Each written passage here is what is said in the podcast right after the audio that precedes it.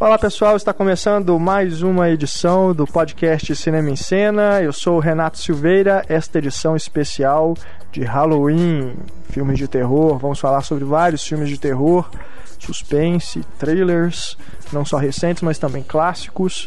Então, antes de começarmos o nosso debate sobre os filmes de terror, vamos primeiro apresentar né, os participantes aqui do podcast.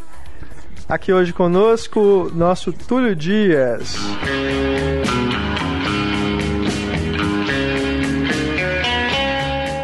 E aí, Túlio, beleza? Bom demais. Olá, todo mundo. Qual é o seu destaque, Túlio? Cara, quero falar do Atividade Paranormal 3, que conseguiu a maior arrecadação de filmes de terror de todos os tempos. Ele arrecadou cerca de 54 milhões de dólares, superou a Atividade Paranormal 2 e o Jackass como a maior estreia do mês de outubro. Aproveitando gosta, aí, né? né? Filmes de terror, né? Então, Atividade Paranormal já chegou aí, levantando poeira, né? É... Ainda não. Eu, eu também não assisti. Acho que ninguém aqui assistiu, né? Não.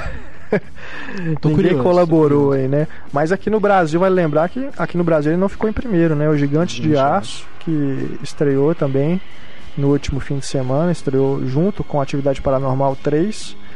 É, ele ficou em primeiro. Aqui no Brasil a recepção não foi é, tão grandiosa quanto nos Estados Unidos, mas é impressionante, mas é né? justa, né? Colocar o Gigante de Aço com Atividade Paranormal. Eu não sei, cara. Não, será? O Atividade Paranormal estreou melhor do que o Gigantes de Aço nos Estados Unidos. É, se for comparar. Se for comparar os dois fins de semana. Eles não estrearam juntos lá, é, né? Mas. Gigantes de Aço abriu com, se não me engano, 27 ou 30 milhões, uma coisa assim. Atividade Paranormal com 54 no primeiro é, fim de semana. Eu, eu achei impressionante. Sendo cara. que, teoricamente, o Gigantes de Aço é um filme para um público muito maior, né? Então, Exatamente. se você considerar isso, eu não sei quantas salas os dois estrearam. Mas considerando que o Gigantes de Aço você tem, né, provavelmente você tem aí uh, crianças que podem ir acima de 12 anos podem entrar e na atividade paranormal provavelmente não. Então, né, você tem aí um público muito maior para os Gigantes de Aço. Que Agora, ele faz a mesma coisa. Será que entra nisso aí naquilo que a gente discutiu num dos primeiros podcasts, né, do foi do, aliás foi o podcast dos filmes de verão, né, das pessoas preferirem assistir o que elas já conhecem, né? É. Então, será que o Atividade Paranormal 3 teve essa procura tão grande por isso que as pessoas meio que já já gostaram do, do 1 e do 2 e foram. Eu quero ver o 3 também. É, eu acho que existe a. Porque é, uma, é, foi, é crescente, a né, a bilheteria, né? né? A construção da expectativa mesmo. Assim, quando você vai ver uma, uma continuação, você já tem uma expectativa do, dos filmes que você gostou anteriormente, né? Então, uhum. facilita muito. Acho que para qualquer filme facilita a arrecadação. Não é à toa que a gente tem continuações. É verdade. Mas a gente vai falar do Atividade Paranormal no debate também. É, antes da gente entrar lá.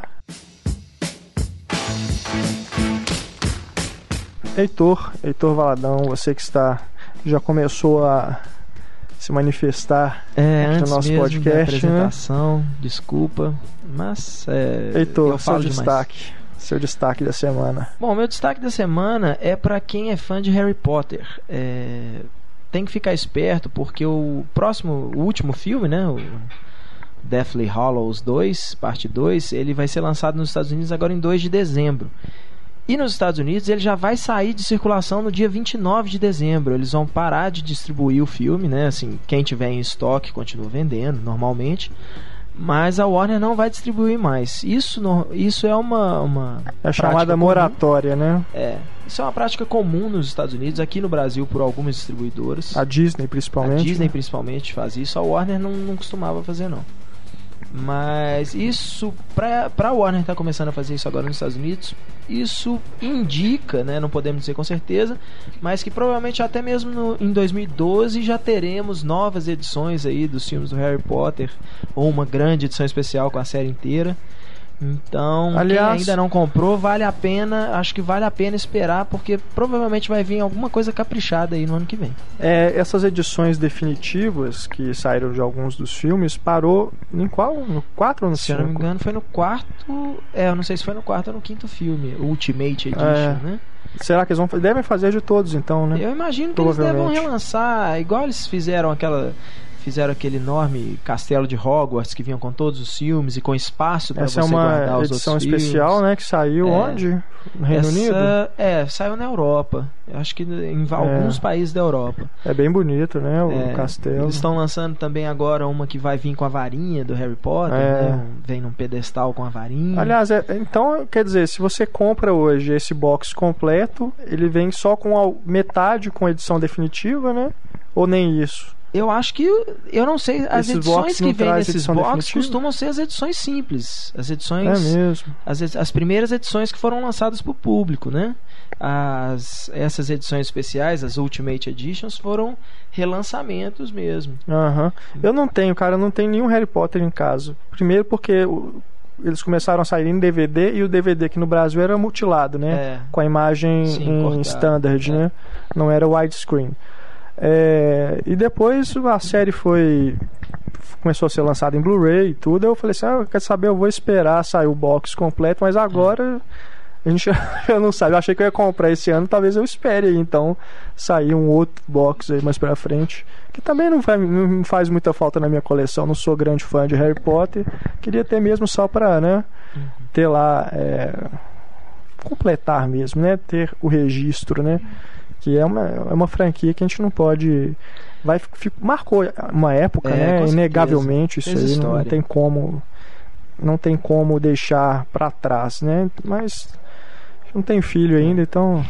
Acho que é. É, com certeza. Quando, quando, provavelmente quando você pouco, tiver né? uns filhos que já estão assistindo filme É. e você achar que já é adequado eles assistirem Harry Potter, com certeza você vai querer ter na sua coleção. Só falta eles converterem também todos os filmes em 3D, Pra né? 3D, o que, não, o que é bem É provável, bem né? provável, né? Hoje em dia, a- o, fato do Rei Leão ter É. ter se dado tão bem nas bilheterias com o relançamento em 3D, eu acho que, né, a, a- Abre margem pra muita coisa. aque- né? é, o que a gente, o que o os especialistas já estavam falando que 3D já não é mais garantia de do filme se dar bem nas bilheterias, realmente não é. Mas o fato de ter um filme relançado em 3D, o Rei Leão mostra que o público está aberto à experiência sim. Pode É ser verdade. simplesmente um atestado de qualidade do filme, né? Das pessoas que amam o filme, tanto que ele virou um musical da Broadway depois. Né? Pode ser simplesmente atestando o fato de que as pessoas realmente gostam do filme. Não tem nada a ver com ele ser 3D. Mas eu acho que essa coisa de você poder ter uma experiência no cinema que você não vai ter tão cedo em casa atrai muitas pessoas ao cinema. Eu normalmente, quando mesmo quando é é feito na pós-conversão, se o filme é lançado em 3D nos cinemas, eu gosto de ver em 3D, porque eu posso ver novamente em 2D em casa quando ele sair em vídeo. A gente vai comprar o ingresso antecipado da Ameaça Fantasma, então? Não, cara, eu compro só ingresso antecipado só de Crepúsculo, porque senão eu fico de Ai, fora. meu Deus. Crepúsculo é 3D? Nem lembro. Não, Não, né? acho que não. Graças a Deus. Imagina um parto de um vampiro em 3D. De repente. Cena esse legal. é Filmado pelo Lars von. Trier, assim, uma coisa bem É. escatológica. Trash mesmo. Bom.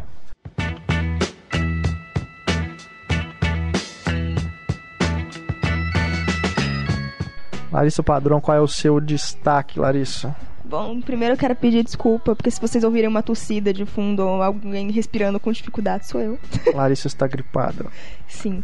É, meu destaque foi uma notícia que eu li ontem, que eu lembrei muito de vocês. Oh, Que, porque existe essa história de que eu sou fã do Ben Affleck, que não é verdade. é verdade. Que não é, É verdade, eu verdade. não É sou fã do verdade. Ben Affleck. Mas ontem o próprio Matt Damon confirmou que ele e o Ben Affleck trabalharão juntos de novo. No... Oh, que bonitinho, né? Ben Affleck e Matt Damon sentados numa árvore. Qual é o projeto dos dois? É um filme pra Warner sobre a, a vida de um, de um mafioso, né? Da, chefão da máfia irlandesa. É, eu esqueci o nome do mafioso. Whitey Bulger. Isso, isso. E o- só que dessa vez eles não vão escrever. O roteirista vai ser o roteirista da família Soprano, o Ben Affleck vai dirigir e o Matt Damon vai ser o, o mafioso. E Ah. é engraçado porque esse mafioso ele inspirou muitos infiltrados. O, o Ah, sim, o personagem do Jack Nicholson. E um... ah, tem toda uma história lá por trás do, do- dos infiltrados também envolvendo Aham, legal. Parece que vai ser bacana, né? O Ben Affleck vai dirigir? Vai, Ben Affleck vai dirigir. É, vai Tá- dirigir tá, um Tá amiguinho dele. concorrido, né? Eles queriam É. que ele fizesse a, Eles queriam que. Saiu a Warner essa semana ele, também, é, né? que ele Tem, é. fosse o diretor do A Dança da Morte do Stephen King. The Stand. É, isso? The Stand, que é um livro gigantesco. Eles falam em fazer dois filmes que previamente seria adaptado pelo David Yates e o Steve Kloves, que fizeram os últimos filmes aí do Harry Potter como diretor e roteirista.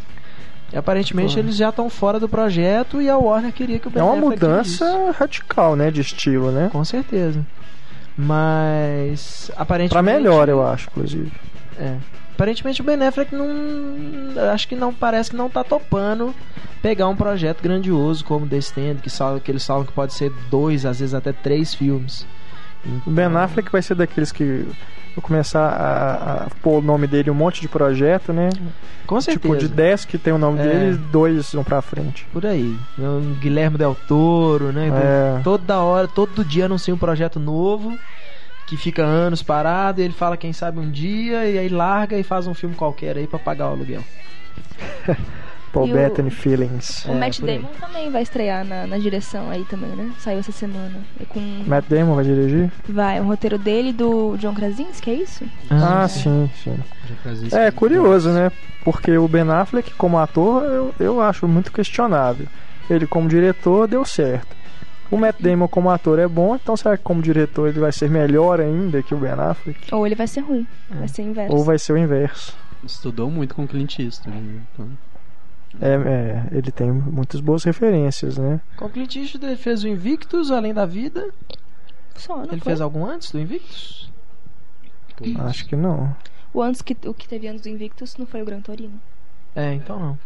Não fez mais nada com ele, não. É, mas sem dúvida excelentes referências que ele tem, não só o Clint Eastwood, mas os outros diretores, né, com certeza. quem ele já trabalhou, Paul Greengrass, Paul Greengrass, o próprio Gus Van Scorsese, Sant. Gus Van Sant, o 95 filmes do Soderbergh. é, Kevin Smith. nossa. Vamos passar Bom, Bom, vamos indo então. ao assunto, Vamos vamos direto ao assunto.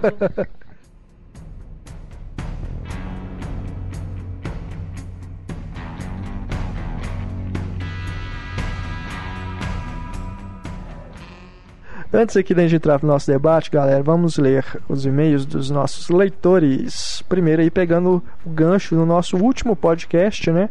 Foi o podcast dos filmes superestimados, fez bastante sucesso, né? Muitos acessos, acho que está caminhando aí para se tornar o podcast mais escutado, né, desde dessa retomada aí do podcast Cinema em Cena.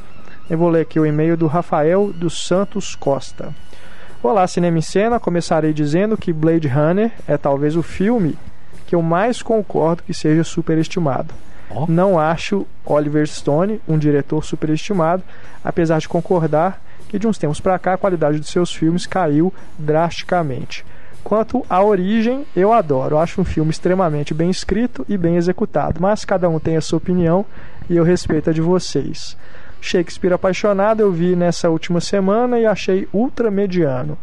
Ridley Scott realmente não está no meu top 10 de melhores diretores da história, mas eu acho um diretor interessante. Agora eu vou falar dos filmes que faltaram na lista. Isso é bacana. Um monte de gente mandou Ah, filmes, né, que a gente acabou não comentando, que é muita coisa, É, né? infelizmente não tem como a podcast, gente. tem, o podcast né? atualmente tem mais ou menos uma hora e que- meia, a gente queria que tivesse até um pouco menos, É, mas acaba é, se alongando, mas mesmo assim falta muita tempo coisa. é sempre curto. Mas o Rafael aqui então, ó, ele diz, é, começando com um recente, A Árvore da Vida. Um filme, um filme chatíssimo e nem um pouco reflexivo. Aliás, Terrence Malick é um diretor superestimado, segundo aqui o Rafael dos Santos Costa. Bom, eu, eu, eu discordo, Rafael, né? Tudo bem, é a sua opinião, lógico, que a gente respeita. Mas eu, eu gosto muito, né? Acho que todo mundo aqui, né, gostou de Árvore da Vida, né? Eu acho, inclusive, que no próximo programa a gente tem que trazer o Rafael Pablo jogar óleo no chão pra É. É, ele diz aqui também que o Watchmen, que muitos disseram ser um dos melhores filmes de super-heróis de todos os tempos, ele acha que é um filme arrastado e sem conexão com o público. Eu, eu, O Watchmen- eu acho que eu não tenho essa. Eu concordo nessa parte da conexão com o público. Eu não, não me envolvi com o Watchmen. Eu acho um filme legal, assim, divertido, mas também não acho um grande filme, não. Acho legal porque você vê, assim, o, que o Zack Snyder tem as melhores intenções do mundo quando ele faz um filme. É. Ele tenta fazer exatamente aquilo que o público quer dele. Agora, quando o diretor só quer fazer o que o público quer dele, ele não surpreende ninguém, né? Então, É. Eu gosto bastante da trilha sonora, principalmente na cena que toca o Leonard Cohen. Eu não preciso falar qual cena que é, mas é uma cena muito Ah, bonita. Deus. Aleluia! É Aleluia! Nossa. Ah, mas não é o Leonard Cohen, não, né? É o Leonard Cohen. Ah, mas eu achei essa cena de uma breguice tão É muito imensa. Não tão- achei nada brega. Cara, e o final da cena, pelo amor de Deus, cara. Eu achei essa Você cena. nem lembra que eles soltam um jato de fogo lá, né? Aquilo é ridículo, né? É piada. Aquilo é piada. É piada, né? pô. É humor. É uma piada de Mas mau é, gosto. mas é né? ridículo. Enfim. trilha sonora é muito legal, do Bob Dylan também. É, Hendrix. Eu também acho que o filme é legal, mas é superestimado. Principalmente por causa dessa cena. Essa cena me fez perder boa parte do crédito no resto do filme. Eu Gostei demais. Eu acho que o Watchmen ele é, ele é mais, muito mais importante pelo quadrinho, sem dúvida nenhuma, né? Não por causa do filme. Ele é, ele talvez aí foi muito comentado por causa da fonte, né? É. Não, não por causa do filme, do, do- da adaptação. Mas é, ele foi tão é, exaltado aí porque ele foi baseado nos quadrinhos que realmente são dos melhores já feitos, sim. Aí, aí eu, eu tenho que concordar aí com essa opinião é, majoritária, né? Eu fico muito curioso pra ver como seria o Watchman do Paul Greengrass, né? Não que é? ele chegou a desenvolver Pois é. durante um bom tempo e às vésperas das filmagens mudou a direção da Paramount e, e É. cancelou o projeto porque ia ser caro demais e o estúdio não tinha fé. Verdade. Mas já tinha sets prontos, já tinha um monte de coisa pronta e a Paramount resolveu. Mas o você falou aí da trilha sonora, Túlio. É engraçado porque os quadrinhos têm uma trilha sonora, né? Tem as indicações lá das músicas, né? É, e o, o Zack Snyder mudou uma grande maioria, né? Ele colo ele inverte a ordem, tipo a música do Nat King Cole, né? Unforgettable? Unforgettable, né? Toca em outro momento no filme, nos quadrinhos é, é na cena em que os dois estão transando, né? O Coruja e a como é que chama a menina? A Amelie Ackerman. É a Silk Spectre. Eu esqueci É. como é que eles traduzem ela aqui. Traduziram o nome dela. É. No quadrinho é essa música não é do Leonardo Cohen. Eu acho que inclusive ficaria melhor, mas enfim. Você gosta, né, tudo? Eu gosto do Leonard Cohen. Você é romântico. Bom, aqui o Rafael diz que atividade paranormal, nós já falamos aqui, ainda vamos falar mais, atividade paranormal para o Rafael. Segundo ele aqui, muitos disseram ser um dos filmes mais assustadores dos últimos tempos e, na minha opinião, é uma decepção. Eu concordo inteiramente com você, Rafael. Mas o Túlio gosta, né, Túlio? Uhum. Gosto bastante. Atividade paranormal. de terror que eu vi nos últimos anos. É, tem, tem defensores mesmo. Eu O Pablo mesmo gosta muito, né? Eu assisti Mas eu acho uma primeiro. decepção. Eu não tomei susto nenhum. Eu assisti só o primeiro, eu acho que é um filme que constrói bem, assim, o, o- vai aumentando cada vez mais o, o, o terror, assim, as coisas que acontecem. Eu acho um filme interessante, não, não, não, não tiro o mérito dele, não. Não. Já é, é aquela coisa, né? A gente já viu isso antes. É. Mas Não, acho é, muito legal, enfim. assim, não ter nada muito óbvio no filme em relação, assim, a mostrar fantasma, mostrar É. espíritos, essas coisas. Não, ele, né, é tudo invisível e a, a- realmente assim, os ataques que, que você tem no filme, você não vê o que está acontecendo e tal. Eu acho isso muito interessante. Eu acho que o que mais, mais assusta é o que você não vê. Não é Exato. exatamente o que você vê. O segundo filme não é tão bom. Nem o Tóquio. O Tóquio. Tá, daqui a pouco a gente entra na atividade paranormal. Senão a gente eu começo o debate antes da hora. Bom, aqui a polêmica então do e-mail do Rafael. Vocês provavelmente vão dizer que eu não sou um verdadeiro cinéfilo por dizer que esse filme é superestimado, mas vou dar a minha cara à tapa. Taxi Driver. Eu acho o filme mais lento, mais sem propósito e sem emoção do grande Scorsese. Se for pedir demais, gostaria que falassem sobre esse e-mail no seu próximo podcast. Abraço, pessoal. Rafael, tá aí. Seu recado, Taxi Driver, cara. Porra, você, você teve Você é colhão, macho, cara. Rafael. Você é macho, cara. Te, te admiro. Né?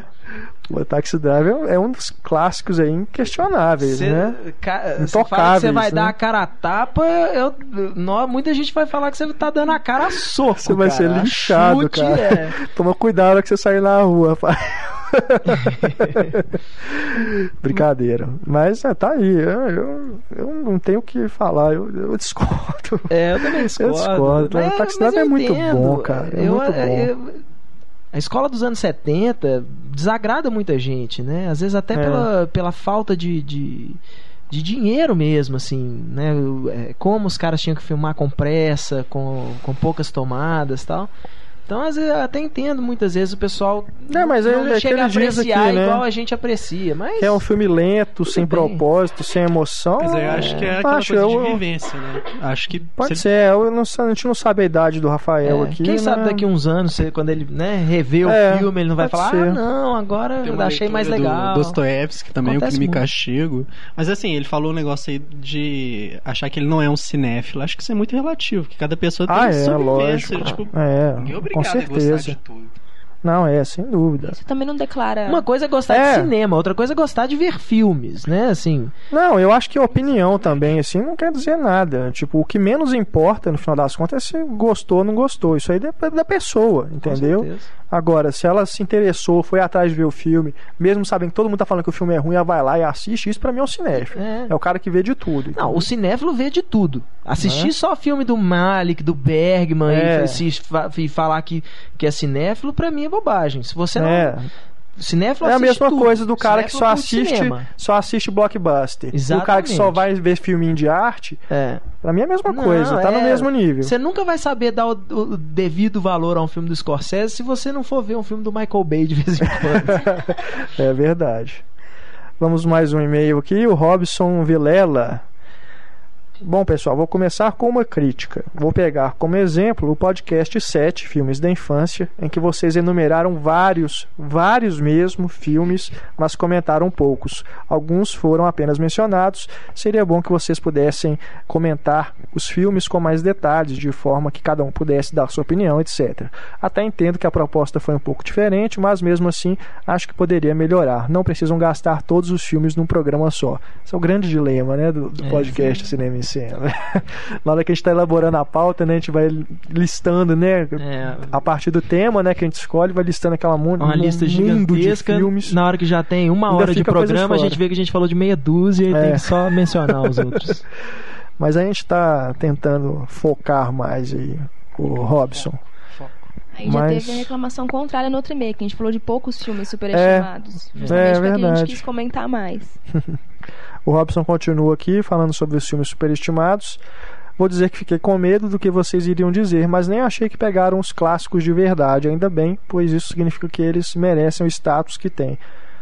Porque a gente não quer apanhar na rua. Eu falei de censurado. Casablanca, cara, quase me. Né, o Carlos Quintão, né? Nosso estimado Nosso colega grande Carlos Quintão. Amigo, colaborador de Cinema e Cena também. O Carlos é o autor do blog, o Gabinete do Cars. O Ca- O Carlos quase me apedrejou, né, Nossa. Heitor? Carlos subiu no palanque Ele- acho que e ficou com tanta raiva. o Renato em público. Ele ficou com tanta raiva que nem falou comigo, ele falou com você. É. Falou, só falou, Só dá o avisa recado." o Renato. Poxa, desculpa aí, Carlos, mas eu realmente não acho Casablanca isso tudo, não. Bom, o Robson continua aqui. Menina de Ouro. Esse eu aceito como superestimado. Filme de doença é variação do filme de nazismo. Porra, pesadíssimo. Ah, Avatar. Esse não dura muito mesmo. Quando eu assisti, eu achei excelente, mas em pouco tempo vi que havia sido seduzido pelas imagens e o roteiro praticamente inexiste. O James Cameron criou um mundo cheio de detalhes, mas não conseguiu fazer o que o George Lucas, mesmo com todos os defeitos. É, que o George Lucas fez com Star Wars, dar vida ao seu mundo, criar uma mitologia em volta do filme. Uma tribo de pessoas azuis é suficiente para criar uma mitologia? Pergunta aqui o Robson. Eu, eu fico meio impressionado como é que o pessoal envolvido com a produção do, do Avatar fala da criação do mundo, das É, espécies, é? do- da- dos personagens do James Cameron. Tem, tem você vê enciclopédia de Pandora filme, é tão, também. é tão, eu acho isso tão gratuito, parece querer dar querer dar conteúdo pra um filme que. Sabe o que eu tem, acho? É, isso tá nos extras. Se você for pegar os extras do DVD, deve ter lá tudo explicando É. o que, que é cada criaturazinha que Pois tem é. ali em Pandora, o que, que significa cada tatuagem, né, dos É, bichos lá, dos Aí você vê, e assim, tem umas coisas que são feias, uns, uns bichinhos fluorescentes, que na hora que sai voando, sai rodando, o bicho sai rodando. Ah, não, eu também. acho legal, velho. Eu- Aquilo eu eu gostei. meio- eu acho No em gratuito 3D foi isso. uma parte mais bacana. É. Que ele vinha na sua frente. Pois é. Em 3D, pra mim, a melhor, a melhor, melhor Ai, cena ai, em 3D do filme é é a primeira cena do filme, onde eles saem dos casulos, assim, aparece aquele monte de gente naquele corredor. Eu gosto das profundo, cenas assim. em primeira pessoa, acho que funcionam muito, assim, a hora que ele no voo, né, que ele Ah. vai aquele bicho lá esquisito. Né, que ele filma em primeira pessoa, a hora que ele tá descendo a cachoeira também, que Sim, ele põe a câmera é. em primeira pessoa, é, acho que funciona muito. Acho que É. são as melhores partes 3D. Mas eu não acho que vai ser um filme esquecido tão facilmente, mas, mas É, pela, não. pela estética dele, pela. E o James Cameron não vai deixar também, É, né, ser Cameron- Mas esquecido, enfim, né? sim, é um. Vai vir dois e três É, com aí. certeza. E o Cameron hoje em dia Vão entrou- relançar de novo. com força assim no, no fascínio popular assim, né? De- depois do Titanic, o cara ficou com É. muita moral. É verdade. Só finalizando aqui então o e-mail do Robson. Ele diz aqui que o Tim Burton, que foi um diretor que no podcast a gente disse que é superestimado, ele diz aqui o Robson, concordo, mas eu tenho uma certa simpatia por ele, apesar de estar me desiludindo com o tempo. Já o Johnny Depp é superestimado em muitos papéis, mas não em todos. Ok, Robson. Tá dado aí o seu recado. Tim Burton tem bons filmes, né? Não é O Johnny também- Depp também. A gente, Também, a gente também questionou que foi em alguns casos também. É, Mas Tim- depois do Pe- Peixe Grande, o que, que o Tim Burton fez de bom mesmo? Sunei Todd. Sonei Todd. Eu também acho. Né. O problema, o problema é que eu acho que o Tim Burton atualmente ele tenta unir o útil ao agradável. Ele tenta fazer. Eu acho que ele tenta pegar os filmes que os estúdios querem que ele faça e deu o toque dele, né? Eu acho que ele pensa que ele consi- vai conseguir fazer um filme que satisfaz tanto é, artisticamente como comercialmente. Às vezes eu tenho a impressão que ele tentou. repetitivo nesse sentido. É. Eu acho ele muito repetitivo nesse sentido. Às vezes eu tenho a impressão que ele tentou a carreira toda voltar pra Disney e finalmente conseguiu, né? É, pode ser. Porque eu acho que. é, é, eu, eu a- já acho essa coisa gótica dele meio repetitiva demais. Se, se a gente pensar em. é, os Batman, Edward Mãos Tesoura, A Noiva Cadáver, o Estranho Mundo de Jack ele só produziu, né? Assim, ele estava aprendendo a dirigir é, é, animação, stop motion, mas eu não sei, eu acho ele tão repetitivo nesse sentido, assim, mas, é, mas gosto de vá. aliás, eu, eu tenho que. Vários dos filmes aquilo, tudo, são ele legais. é superestimado porque tudo que falar vai ser um filme do Tim Burton. E todo mundo, ó, Tim Burton, ah, vai ser excelente e É. tal. E eu Porque ele tem esse estilão, né? Que é muito característico. Quando ele peca, eu acho que ele peca feio. Mas os filmes dele eu são legais, né? A Fantástica Fábrica de Chocolate, eu acho um filme muito fraco. O Alice no País das Maravilhas, eu acho nenhum dele péssimo. ruim, assim. Eu acho que o, o, Fantástica Fábrica de Chocolate, um A filme não ser o Alice. O Alice filme- eu acho ruim. Esse a, a fábrica eu acho legal até ele entrar na fábrica. Depois que ele entra É. na fábrica, que o Charlie entra na fábrica, eu acho que o filme desanda completamente É. assim. Antes disso, eu acho um filme até envolvente, interessante, depois ele se perde. O Tim Burton, acho que esse negócio mesmo que você falou, Renato. Ele tem muito lance do estranhamento, que é o que chama a atenção das pessoas. Seguindo aqui agora com algumas mensagens recebidas no Twitter a respeito do podcast de filmes superestimados. O Betão é, não, não- deixou, não, não encontrei o nome dele no perfil. Só tem aqui mesmo o, o perfil dele no Twitter, o Betão. Ele diz aqui: Filmes superestimados e vocês não falaram de Uma Mente Brilhante, um filme insuportável como quase todos do Ron Howard. Cara, eu concordo plenamente. Ron Howard é superestimado demais, velho. Eu não sei, eu acho que todo mundo sabe o quanto o Ron Howard é medíocre, assim, mas de vez em quando é a academia faz aquele, Não é? aquele social, assim, pra presentear o cara, mas. Uma mente brilhante eu nem acho tão ruim assim, não. Insuportável, como diz aqui o Betão, não, mas. Eu Porra, os gosto de uma mente filmes- brilhante. Ah, eu eu gosto gosto também. do. Aquele do, gosto, do boxe, como é que é o nome? É o. Cinderella Man é, É. o. A luta pela esperança. Luta É, pela eu esperança. gosto desse também. Também acho Ah, é bacana. Acho filme de melhor. mulher, mas eu sou mulher, eu posso gostar dele, não posso? Eu acho melhor, eu, eu prefiro Cinderella Man do que É, eu o também. Mente Brilhante.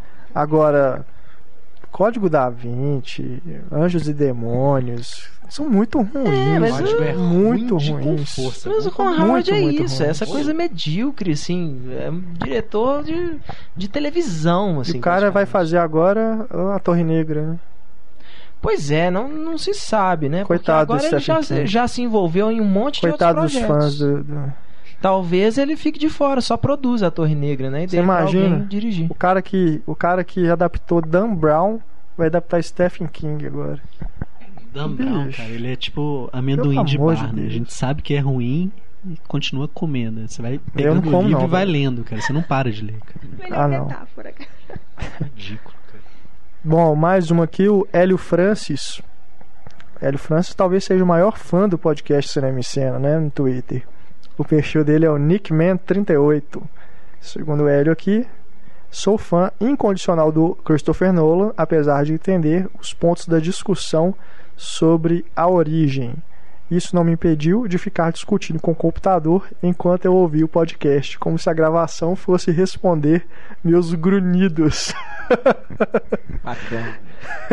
Valeu, Hélio, pela mensagem e pelas várias mensagens, né, que Ele você nos costuma deixa. mandar pra gente umas coisas engraçadas, umas notícias fakes também. É, Tem umas coisas divertidas. manda. legal. Aliás, só deixando claro aqui, gente, que o, o perfil do Cinema em Cena no Twitter todo mundo controla, né? Não é só eu, ou só o Heitor, ou só o Túlio, só a É Larissa. tipo o Pablo. A gente, todo mundo É controla tipo o junto. Pablo, né? então, a cada hora um responde lá, mas a gente responde em nome da equipe. Valeu aí, Hélio. É, o Ronaldo Kunda também. R. Kunda, né? O perfil dele. Menina de Ouro, Casa Blanca, super estimados. Vocês estão loucos? Valeu pelo excelente trabalho. Já falamos aqui, né? Do Menina Nós de Ouro do um Casa bando de Blanca. loucos. O valeu pelo excelente trabalho foi meio ironia, assim, será? Não, acho que ele foi sério. Ele- Eu tenho, eu, eu tenho uma percepção para ironias online. Eu acho que o Ronaldo não foi irônico, não. Valeu, viu, Ronaldo, pela mensagem aí. E vocês podem continuar, né? Escrevendo pra gente no e-mail cinema.cinemascena.com.br, nosso perfil no Twitter, arroba Cinema em Cena. Podem continuar mandando aí as suas mensagens, comentando o nosso podcast, os filmes que a gente menciona aqui. E hoje é o podcast especial de filmes de terror.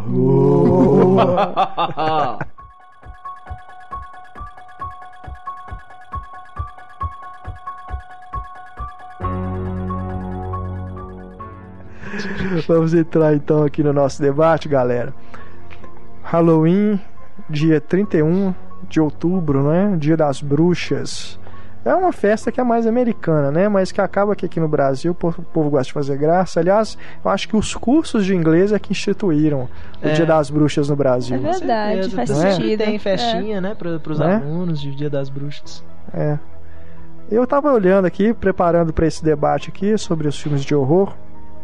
Fui tentar listar alguns filmes que são realmente sobre o Halloween. São muito poucos, né? A não ser aí a franquia Halloween, óbvio. É, tem aí o Trick or Treat, né? Que aqui no É. Brasil saiu como Contos do Dia das Bruxas. Acho que aliás saiu direto em DVD. Saiu direto no DVD. Né, no não passou nos cinemas, um filme que aliás foi super complicado, né? Ele ficou um ano aí na Ele lata. ficou- é, ele ficou parado há alguns anos. Já estava pronto tava aí, pronto até e- o Warner resolver lançar. Acho que eles, acho que eles perderam o tempo, né, pra lançar no Halloween É. de um ano. Aí falaram assim, ah, vamos segurar até o próximo Halloween. e o filme ficou lá parado. Mas é que é bem, bem mediano também, né? Eu não gostei muito. um filme Tem algumas histórias bacaninhas. É. O que, que é esse filme? Ele é só um, como se fosse um- uma antologia, né, de É, contos são várias pequenas histórias, né? E todo filme que mexe com, com pequenas histórias lugar, é né? complicado, porque ele tem que. Ele se dedica literalmente à história, ele não tem É. tempo de desenvolver nada, né? São coisas breves. Então, se tem uma, uma pegada bacana na história, você gosta. Se não tem, fica aquele, aquele gosto de comida sem sal, né? É. A Larissa lembrou aqui também do Abracadabra, né, Cadabra, Larissa? filmaço. Com a Sarah Jessica Parker. Nossa, Bette e Midler. Midler e a Cat Nadine. As Né? três bruxas. Eu lembro de ver o trailer desse filme, não tive coragem de ver o filme em si. Lógico, mas eu era. É, não, eu lembro, eu lembro de ver posters no cinema, essas coisas há É. pelo menos 20 anos atrás. Nossa senhora. Tem um do Jack Nicholson que é com bruxa, não é não? As bruxas de As Eastwick. bruxas de Eastwick. Mas eu não sei Não é se um é um filme de Halloween, Dia é. das Bruxas, não. Ele é curioso porque acaba que essas listas, né? Você joga no Google lá, Best Halloween Movies. Aparece um monte de filme de horror, né? É. Não é filme de Halloween, é filme de terror pra você assistir no Halloween. Certeza. Sabe o que eu pensei agora? Em nenhum filme do Harry Potter tem eles comemorando Halloween. Então, nem os bruxos comemoram Halloween. É mesmo, eu não me lembro. Tem é o Yuli, né? Que é no quarto livro. O Cálice de Fogo é a festa, mas é um baile, não é uma É. festa de Halloween. Nem os bruxos não dão a mínima. Aliás, eu tava me lembrando que talvez a melhor cena de Halloween já feita aí na, na história do cinema, ela não é de um filme de terror, que é do ET. Com certeza. Né? É verdade. Que os menininhos estão se preparando para ir numa festa de Halloween. Aí eles fantasiam o ET como se fosse a menininha, né? A É. personagem da Drew Sai Barrymore. disfarçado São também. fanta- é, com um fantasma, né? Coloca um lençol na cabeça dele. E eu acho genial a hora que eles estão atravessando a rua e ele vê um, um menino vestido de Yoda, É. né? Aí ele ele vai atrás, assim, que ele se identifica, ele acha parecido com ele. É do caralho, bicho. Começa a correr ET é muito bom. É muito bom mesmo. Né? Talvez seja aí uma das melhores cenas de Halloween que tem. Não é um filme de terror. A gente podia ter vindo fantasiado hoje. Tirar Mas eu. É. vim fantasiado. Eu só ando É, o, o Heitor tá com uma blusa aqui hoje. Ele sempre vem com uma blusa temática, né? Ele tá aqui hoje com a blusa do Centopeia Humana, Centopeia humana. que é uma blusa muito bonita, De né? muito é, mau né? gosto. Muito, muito bom gosto, muito. né? É, é uma pena que o filme seja tão bobinho, né? Tão fraquinho, assim. Eu não vi, a, a cara. ideia, a ideia é interessante, assim, você pensar pra um filme de terror, é interessante a ideia, mas o filme mesmo não, não impressiona, não. Centopeia Humana foi lançado no Brasil? Não. Sabe que eu Nem não sei? DVD? Acho que nem DVD. Ele passou em festivais de horror, né? É. Mas acho que não foi lançado. Nos Estados Unidos ele já foi lançado, em, né, no mundo inteiro ele já foi lançado em, em vídeo, mas acho que no Brasil não, não foi lançado ainda. Aham. Acho que não foi, não. Eu não vi e não sinto falta. É, não, não faz falta nenhuma. Exatamente o que você não viu. A melhor coisa do filme é, é isso, é esse conceito do cara querer fazer uma centopeia humana, né? Alguém te contou como é que ele faz, acabou, você não precisa assistir o filme. Que horror. Deus, né? Vamos colocar só a foto da camisa do Heitor e as pessoas já vão entender o que que é. Uma Ah, centopeia que Todo humana. mundo que ouve sobre o podcast já tem ouvido falar do filme. Pois é, aproveitando aí que a gente está falando da centopeia humana, vamos falar um pouquinho sobre o cenário do cinema de horror hoje, que aliás está em crise, né? Não só hoje, já tem uma década aí, a gente pode dizer que está em crise, né?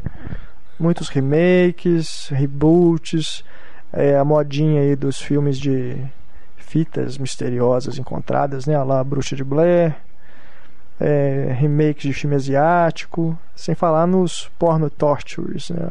Pega aí o Albergue, Jogos Mortais, Serbian Film.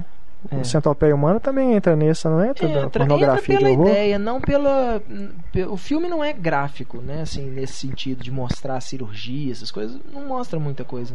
É, ah, ele brinca um pouco com a, com a ideia, né? Tipo, você tentar se imaginar naquela posição, mas não, não sei. Pera aí, não. eu- se você se- tentar se imaginar na posição da centopeia? É, Caraca. que Heitor. isso, cara? É Eu mesmo? imaginar isso, né? Pô. Não, que isso, cara?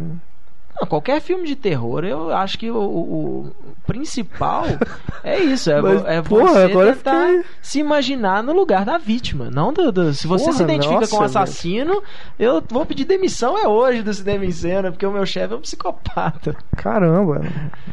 Eu acho que Nossa. qualquer filme de terror a intenção é essa, que você se, se você se veja no, no- no papel de vítima. Pra você É, sentir entendi. medo, não é pra você É, se sentir excitado. Mas no. É, tá, sem não, dúvida. não é o coisa, mas o primeiro Jason, ou Sexta-feira 13, tem várias sequências que são em primeira pessoa, né? Mas aí é porque já Mas o- ele a- te a própria obriga a Sexta-feira ver com a 13 percepção do assassino. Mas o Sexta-feira 13 virou piada. Depois Não, do, tô falando do- do primeiro filme.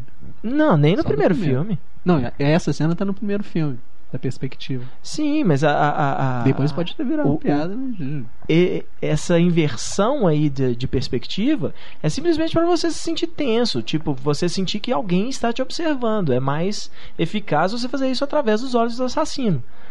Mas o, qualquer filme de terror, a maioria das vezes, tirando assim casos do filme ser espe- especificamente sobre o, assassino, tipo o Henry, retrato de um serial killer, ou até a série do Dexter que o Pablo gosta tanto, é, Dex é foda. eu acho que todo todo filme de terror ele tenta colocar o espectador no, no lugar da vítima, para que ela se, sinta medo. Não no lugar do assassino, porque normalmente o assassino tá fazendo aquilo por excitação, cara. Gustavo, você tá insinuando que todos nós somos burros? Porque se tem um assassino perseguindo a gente, a gente tá dentro da casa, ao invés de sair pela porta, a gente resolve subir a escada. Isso tem nada a ver com burrice, cara. Isso tem a ver com que o filme.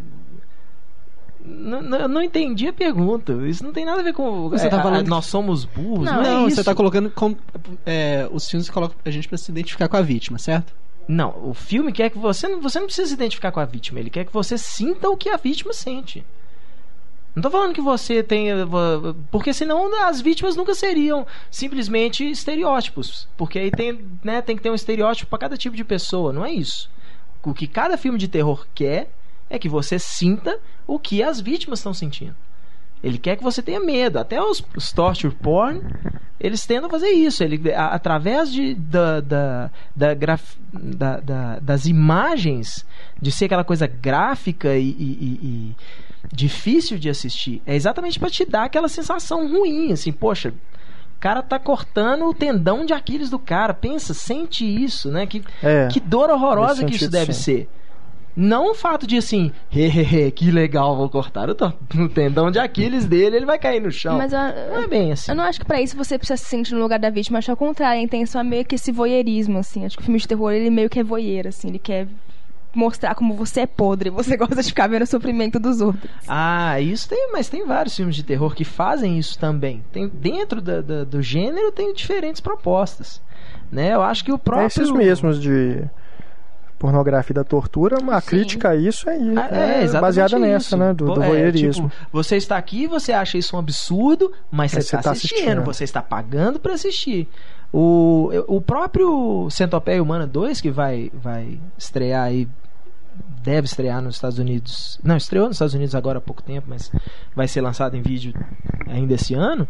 Ele brinca com essa noção, porque o, o, o psicopata do segundo filme, ele vai, ele vai assistir o primeiro. Ah, é? Ele assiste o primeiro e quer fazer aquela, aquela experiência, né? Então, assim, é um cara que, que gosta tanto do filme e acha aquela coisa, assim, ele acha aquilo tão. é, ele fica tão maravilhado com aquela ideia que ele quer repetir aquilo na vida real, sabe? Então, é, é, os poucos defensores que o filme tem. Eles falam isso, né? O pessoal que, que fez o review do filme, eles falam isso. É que, na verdade, é uma. Talvez seja a maior crítica até hoje das do ser humano que vê o sofrimento alheio e, e se diverte com aquilo. Entendi. Eu não vi o filme, mas o conceito é muito interessante mesmo. É. Bacana. Até me interessou agora assistir. Ah, eu com certeza vou assistir. Eu assisto qualquer coisa. Melhor a gente ficar perto do Renato. É, Eu sabia que o segundo filme era desse jeito, não. É desse jeito. É meio pânico isso, né?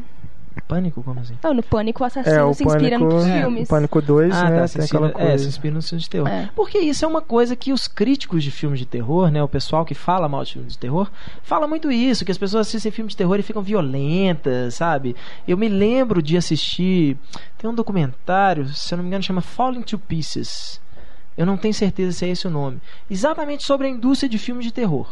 Sobre os diretores, principalmente ali da, da- dos anos 70 e tal. E tem o.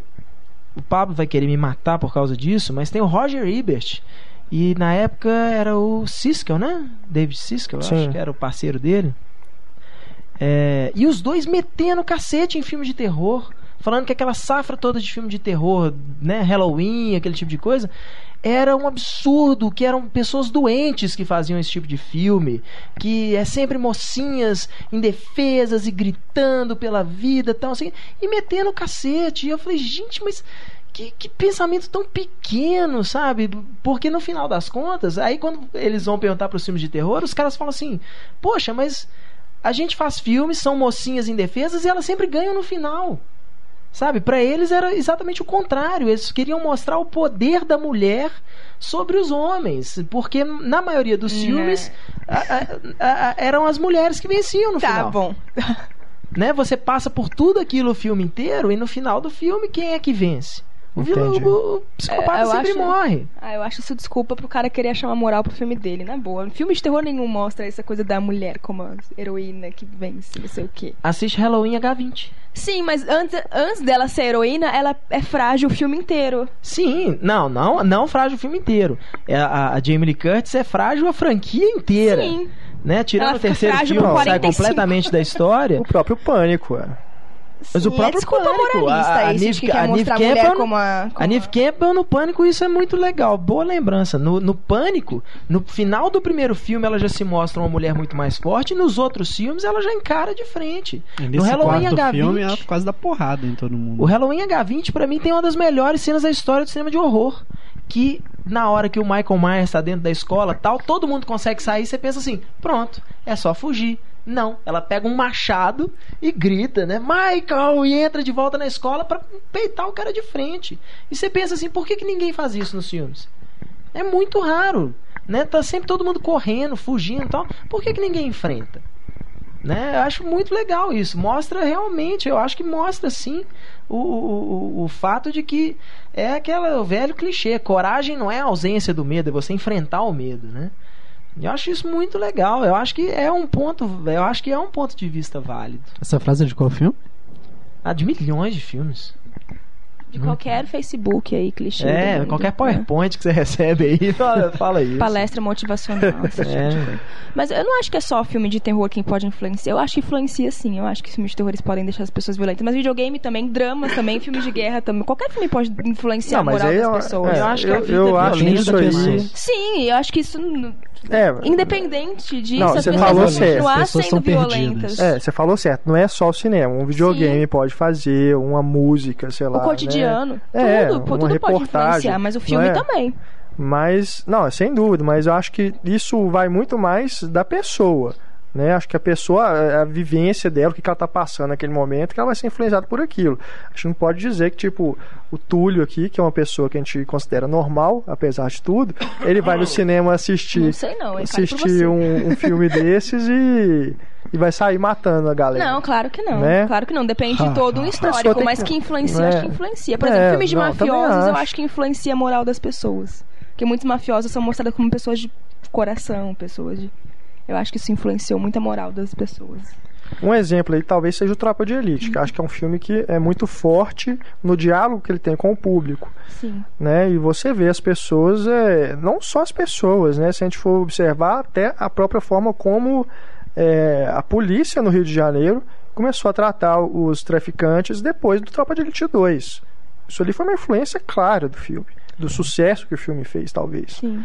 Não talvez do filme em si, mas da resposta que aquele filme teve do público, né? Toda leva de cinema nenhuma, favela que teve aí fez as pessoas olharem mais pra, pra Não sua é? volta, eu acho. Mas Tem vou- influência sim, é inegável, né? Mas Vou- é Nesses porque- casos específicos de falar que o pessoal assiste o Albergue, assiste Centopeia Humana, assiste o, o Serbian Filme, né? Que teve essa polêmica da censura, porque a juíza lá achou que se o pessoal assiste o filme, ela vai ficar violência, vai, vai ter vai ter vontade de virar uma pedófila. Quer dizer, isso aí já, já, já extrapola, né? Esses Não. casos específicos de você falar que a pessoa vai copiar o que está no, no, no filme, que todo mundo vai, né? Que o filme vai gerar uma desordem, né? Na, na sociedade, aí eu já acho absurdo. É que nem. Mas É, eu- em casos de pessoas que têm uma tendência de serem influenciadas, aí. É, eu, eu não Qualquer concordo filme. muito porque eu acho que é isso. Senão não teria os. Como é que chama o pessoal que Os cosplay, né? É. Não- Cosplay é a prova de que influencia mesmo. A galera fica se vestindo aí, se achando. Ah, eu sou o Neo do Matrix, eu sou a Sailor Moon. Ah, É, eu, eu, eu, eu discordo um pouco, porque eu acho assim, é igual falar assim, ah, influencia, eu acho que influencia. é, influencia as pessoas que são influenciáveis. Sim. E qualquer coisa vai Não é. influenciar. Sim, não, claro, é. Então não acho que, que o tá filme, falando. os filmes de terror tenham a ver com isso, os filmes de violência tenham a ver com isso, porque é, é, é, a violência existe muito antes do cinema. Né? Yeah. Então, Sem dúvida. é, é, eu acho isso meio, é, meio complicado, assim, e acho que né, é, é, um país igual o Brasil mesmo, a, a violência a- no Brasil, ela é, ela é social, ela não é individual, né? A gente tem casos, né? A gente está acostumado a ver no, no Brasil, o traficante mata não sei quantas pessoas aí na vida, durante a vida dele, e ele não é considerado um assassino serial. Né? Agora, um cara nos Estados Unidos mata Mas é porque ele tem método. meia dúzia. Pois é, ele tem um método, É, ele é o tem termo uma técnico, ele faz né? aquilo não é por uma necessidade, não é por uma disputa de território, não é por por dinheiro aí entre aspas, tal, não é o, o- o- a, a vida do cara não é aquela violência. O cara teoricamente é uma pessoa normal, que trabalha, que tem né, a, a- a convívio com as pessoas e, e ele se diverte, né? Ele sente aquela aquela vontade. É, é o cara, é o, o Dexter ilustra bem isso. É um cara que teoricamente é normal. Tá ali todo dia, você trabalha com o cara, mas ele tem aquela coisa dentro dele que faz ele matar. Né? Então a gente não vê isso no Brasil. É muito raro a gente ver isso no Brasil. É, entra pra história casos de assassinos, igual o, o motoboy que atacava Maníaco lá na, na Universidade Federal.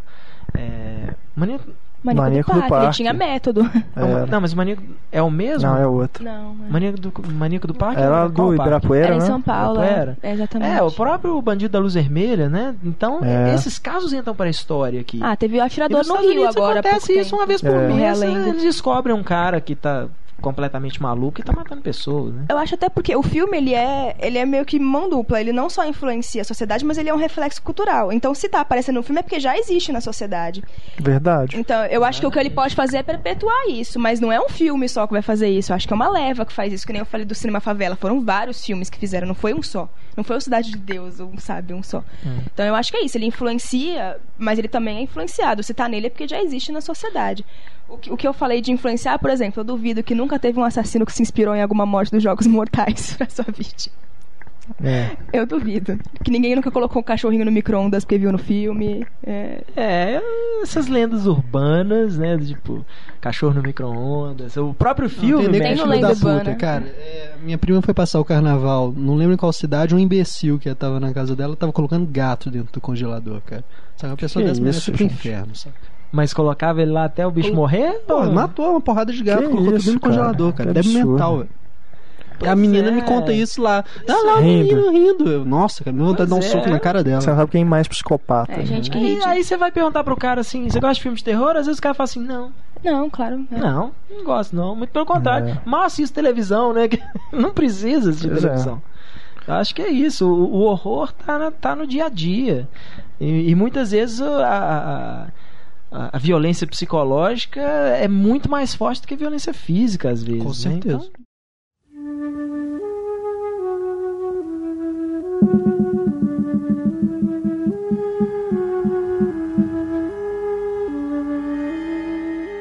Por falar em dia a dia, né, em realidade, tudo. Essa onda, hein, de, de filmes de terror com câmera na mão, mostrando, né, como se fosse baseado em alguma história verídica e tal. Na verdade, tudo mentira, né? Mas que dá essa impressão de ser real. Começou aí com a Bruxa de Blair, né? uhum. Quer dizer, começou não. Tem, existe um filme anterior à Bruxa de Blair que usa o mesmo conceito, mas a Bruxa de Blair que tornou isso aí popular e a partir É, de então criou até a, hoje, a né? onda, toda né? a campanha de divulgação da Bruxa é, de Blair. também. Foi excelente. Não, foda. Incrível. É, Excelente sem de dúvida. Divulgava o filme como se fosse uma história real. É, o, Todo mundo o- ficou louco, assim, achando, ó, isso aconteceu de verdade. Publicidade mesmo." viral começou ali, né? É. Exatamente. E até hoje, né? O último aí foi o Atividade Paranormal 3, mas também teve o Apollo 18 esse ano. Né? O REC, né? Também segue a mesma REC linha. 1 e 2, né? Quarentena. Não tem? Quaren- é, Quarentena, que é a refilmagem Rod do REC, né? REC. Eu não sei, É. não curto. Pois é, Assista o uma REC, onda aí que Quarentena, parece que não não. tem fim, né? E se for Eles observar. assim são- Jason também. Como é que é? Eles querem fazer um filme desse jeito com o Jason. Ah, pelo amor de Deus, gente. Mas aí que tá, não tem nenhum filme de serial killer nesse aspecto. Mas Acho não que tem é nada a ver, cara. Tem a ver o Jason com, com found footage, com câmera na mão, sabe? Não Mas tem nada o, a o ver. lance das fitas, assim, é porque acho que dá uma proximidade com a realidade. Acho que esse é o impacto legal da atividade paranormal. É Você pensar que Não, ah, sem dúvida. aquilo e- Não, Uau. sem dúvida, mas daí colocar o Jason, que é um- uma pessoa que a gente sabe. Exatamente. Uma É pessoa. um ícone. É né? um, é um monstro que a gente sabe que o cara é imortal, a gente sabe que o cara não existe e tudo, mas, sei lá, acho que. Tá, beleza, o Cloverfield é um filme de monstro que é feito assim, aí mistura as duas coisas, realidade e fantasia.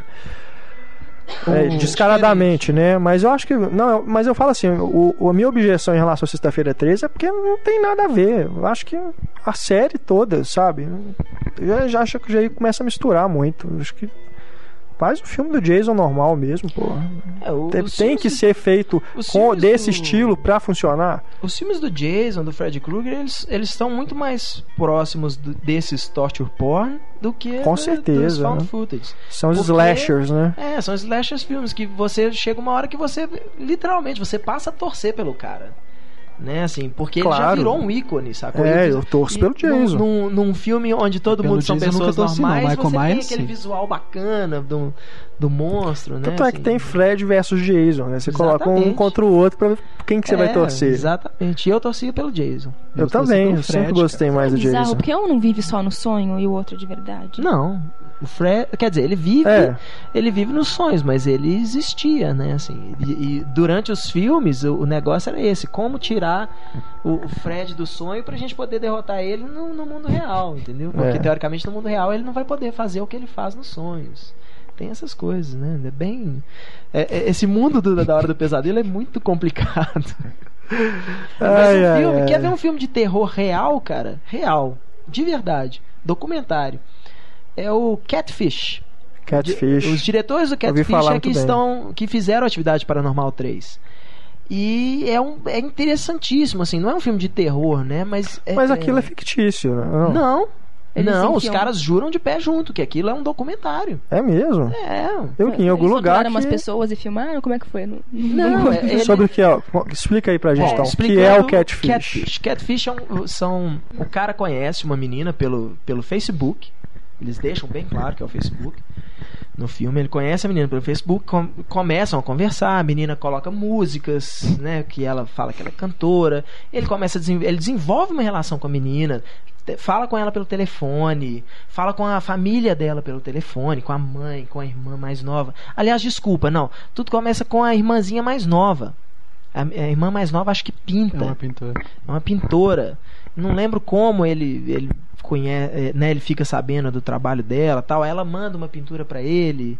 E, enfim, ele desenvolve toda essa relação com a família.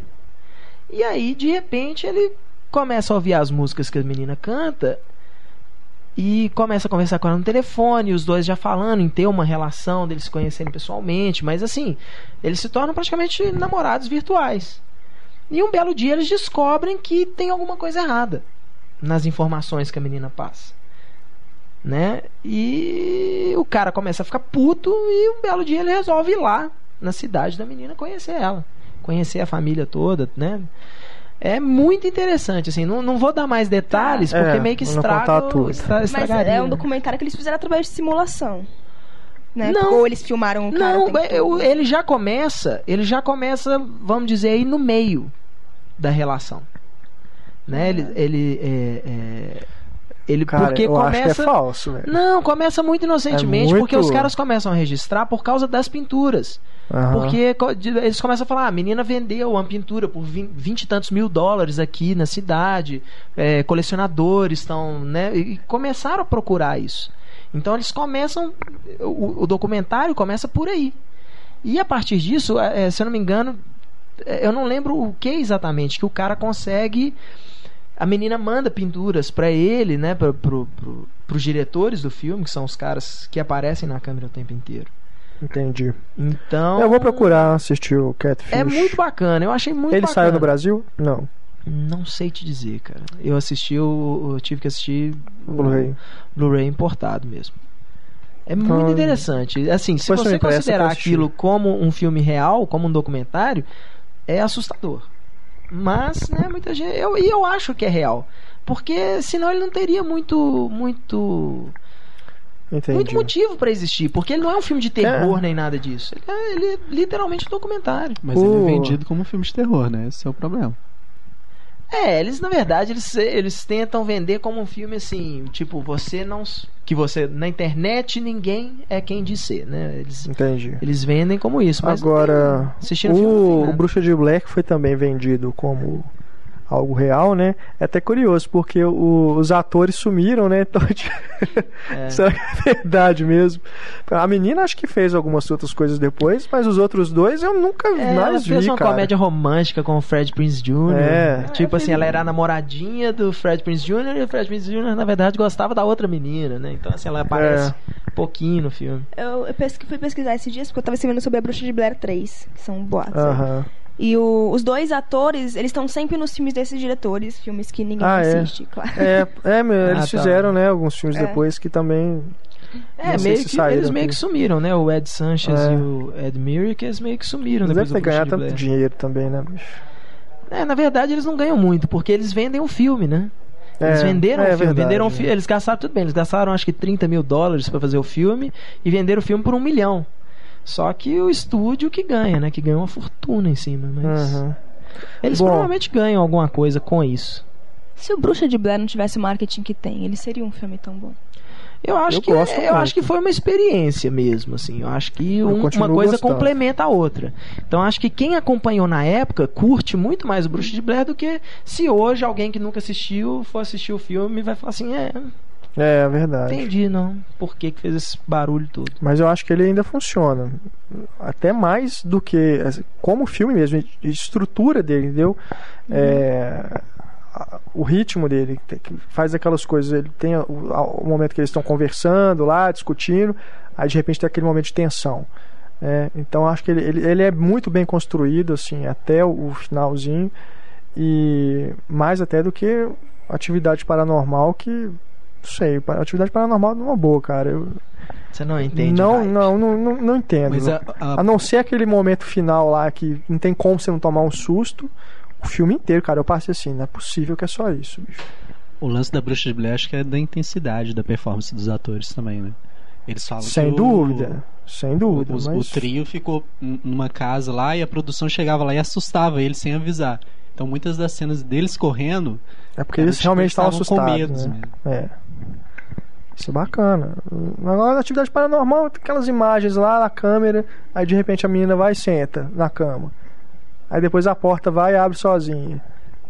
E fica nisso, bicho. Que... Mas esse é o lance do filme, cara. Mas, mas não tem graça nenhuma. Cara, Assiste tem, uma câmera meu. do elevador, assim. Não, sério. ali é, é- um filme pra você ouvir. Não, não sei, eu, eu, fiquei, eu coloquei o volume no talo assim pra ficar ouvindo e os gemidos, os passos. Ah, então, eu não sei, porque então o cinema que eu fui tava com algum problema. Pode ser. Porque. Eu assisti, eu assisti boa, o cara. filme em Blu-ray, sozinho, assim, é- é- pra mas mim o são filme as tem trilha condições de Hã? Cara, Ele tem não trilha tem sonora. trilha sonora Não. Tem, naquele filme. Tem não sim. tem. Tem Ele não. tem a Não musiquinha tem. que na hora que vai dar o susto, levanta o som, velho. Cara, não, tem. tem, meu. Cara, então eu vi outro isso. filme, bicho. Você falou isso comigo eu fiquei pensando, como assim não tem Não trilha tem, sonora tem. no filme? Não tem. Não, não é possível, eu tenho que ver de novo, Assista então. Tem que ver de novo, às vezes você tá confundindo com o segundo filme. Cara, não, eu vi o primeiro. não Eu fui na não tem, pré-estreia, não. velho. Nenhum Eu fui na tem, mas- pré-estreia. A Raquel, minha esposa, tava do meu lado. Ela também ouviu. Talvez, talvez o som da sala do lado estivesse Não era, cara. Não era, bicho. Acompanhava os sustos, Cara, bicho. não. Não é uma trilha sonora é, que, que chama atenção. Mas eu percebi claramente, naquela hora, por exemplo, que eles estão andando e vão no sótão lá olhar, tem uma musiquinha rolando no fundo ali, velho. É, Tô achando- Uma musiquinha, eu não me lembro Tô achando que não. o Renato assistiu Entidade Paranormal, hein, cara? É Não, tem. velho. Lançaram um filme desse. Vou, re- vou rever, É, mas. vou, vou confirmar isso em casa hoje, mas eu não Até porque eu lembro quero disso. ver esse terceiro, que estão falando muito bem, mas eu vou rever o 1 e o 2. O 2 eu não vi, vou rever o primeiro, mas uma boa. A experiência que eu tive no cinema foi essa. É, não sei. Foi super Eu sem será graça. que- realmente não lembro de trilha Será que tem uma, uma mão de Ridley Scott aí que mexe no filme depois pro lançamento? do- Já foi lançado, aí, ah, não, não gosto mais disso, aí muda o filme pra quando sair no DVD. É, O final do cinema é diferente do final original. Ele tem uns quatro ou cinco finais diferentes. Exatamente. filme, né? O final do cinema é, é um. Tem um. No próprio DVD já tem um final alternativo. O Túlio me contou outro dia de um final que eu nunca tinha ouvido falar. Parece que tem uma versão que vazou na internet antes que É. tem outro final, né? É essa que eu vi. É, o final Ah, do outro cinema. Denunciando. O hein? final do cinema é, é, falam que foi influência do Spielberg, né? Que ele falou que ele assistiu ao filme na época, antes do lançamento, E. Cagou o final. É, comentou com os Como produtores assim: dele. ah, não, esse final tá muito. Né, o filme constrói bem o suspense pra no final não ter. Você ter, precisa de um payoff, né? Que eles falam. Você precisa de ter alguma coisa pra te dar um susto no final. E aí eles, eles inseriram aquele final lá que foi o que passou nos cinemas, que é o final oficial. Mas no próprio DVD eles chamam, tem um, um final que eles falam que é o original.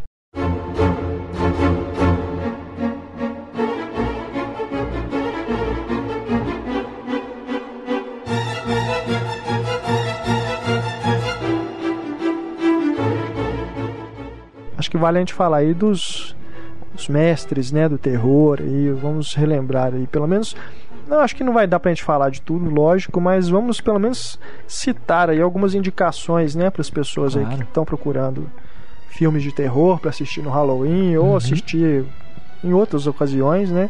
Mas acho que é, é um bom momento pra gente relembrar aí grandes clássicos.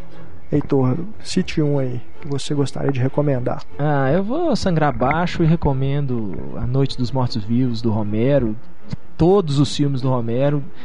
É, inclusive esses que foram mais amaldiçoados agora que ele fez esses filmes de zumbi, o Terra dos Mortos, o Diário dos Mortos, que eu achei muito legais. Eu acho que o Romero sempre faz um filme, sempre faz filmes com uma crítica, né, por trás assim, sempre muito interessante. Então, acho que o Romero é um cara que, que merece ser assistido, ele merece o culto que ele tem, merece as- os plágios que ele tem. Gosto muito da refilmagem do que é uma refilmagem tão, né, assim, ele só pega aquela ideia central das pessoas das pessoas presas no shopping, mas eu adoro a refilmagem do Madrugada dos Mortos, né? Dawn of the Dead. É, Zack Snyder, né?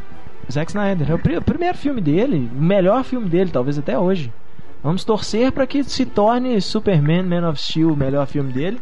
Mas eu acho que o melhor filme do Zack Snyder até hoje é o Madrugada dos Mortos. Eu gosto bastante dele. Filme de zumbi geralmente sempre rende, assim, indicações interessantes, né? É, e não existe, não existe filme de zumbi você falar de filme de zumbi sem, sem falar no Romero, né? Não tem como. É, é, por mais que tenha gente que, que veio na mesma época que o Romero, e tal, que fazia coisas tão bacanas quanto, mas é impossível você tirar o, o, o mérito que o cara tem, né? Ah, podem falar que não, mas já tinha filme de zumbi antes dos filmes do Romero, mas quem cimentou aquilo ali na, na imaginação popular foi ele. Exatamente. Concordo. E teu clássico, Túlio?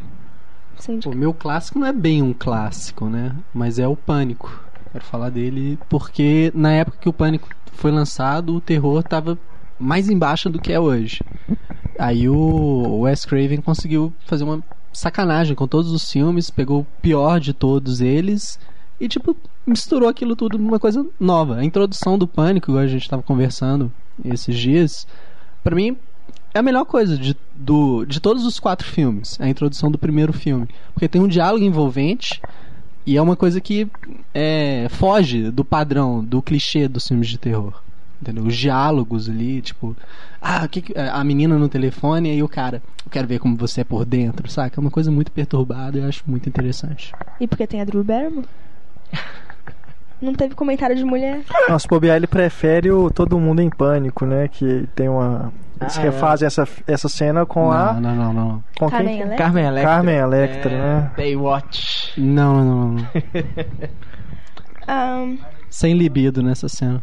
O meu clássico, antes, eu preciso até explicar que eu tenho pouquíssimos aqui, porque eu não sou muito fã de filme de terror, assim. Principalmente esses, então, que tem tortura. Você não sabe o que é bom pra você.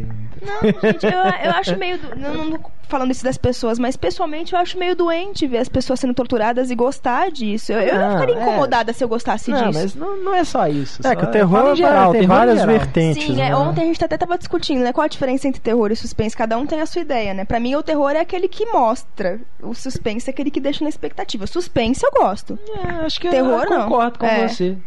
Suspense eu gosto, terror não. O do clássico que eu, que eu anotei aqui, além do Iluminado, é o Bebê de Rosemary. Que, que, Que é um suspense, né? Sim, Não é um terror. suspense. Não vai ter nenhum terror na minha lista. É, Nenhum. Os que não, tem de terror na minha lista Rosemary são é aqueles mais. algo sensacional. né? Você. Você lembra do bebê de Rosemary, assim? Do bebê? Do bebê, do bebê, tem um- só uma cena dele, né? Do, do- Como é que ele é? Do Você bebê. lembra?